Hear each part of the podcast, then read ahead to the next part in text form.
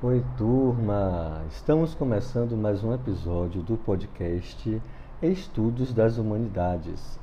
Dando continuação ao trabalho do módulo 3, hoje nós vamos falar sobre o corpo-objeto na arte contemporânea. E mais uma vez, o texto base do nosso encontro é de minha autoria.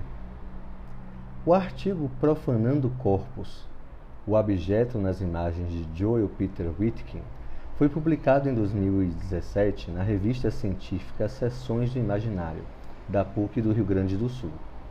O trabalho é resultado de uma pesquisa realizada no mestrado que tinha como objetivo entender como o humano foi sendo moldado a partir de práticas de controle e disciplinamento da imagem corporal.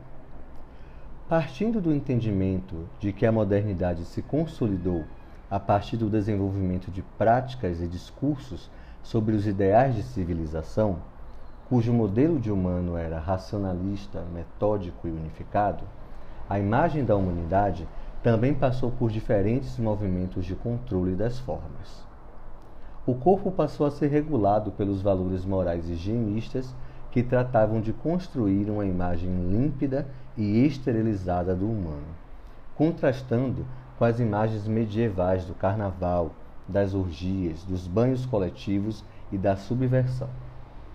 O texto revela como o corpo moderno foi construído a partir do processo civilizador, cujo medo da humanidade tornou-se tudo aquilo que pudesse transgredir os valores morais da época.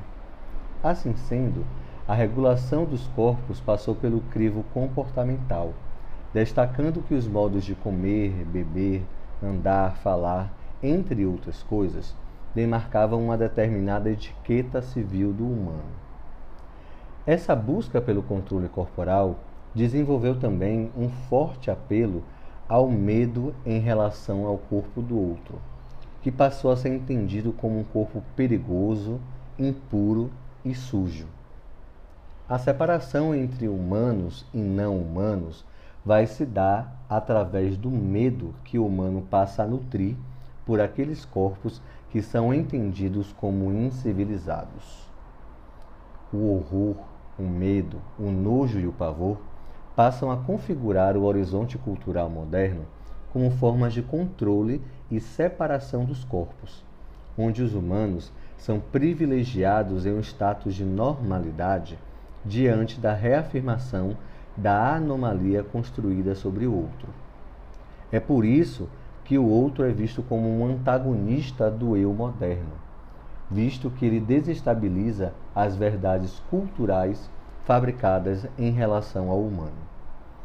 O texto faz uma análise de três fotografias produzidas pelo artista visual Joel Peter Whitkin, demonstrando que os valores de cuidado com o corpo na contemporaneidade ainda guardam resquícios da era moderna, e que ver imagens perturbadoras podem desestruturar as formas de sentido da cultura.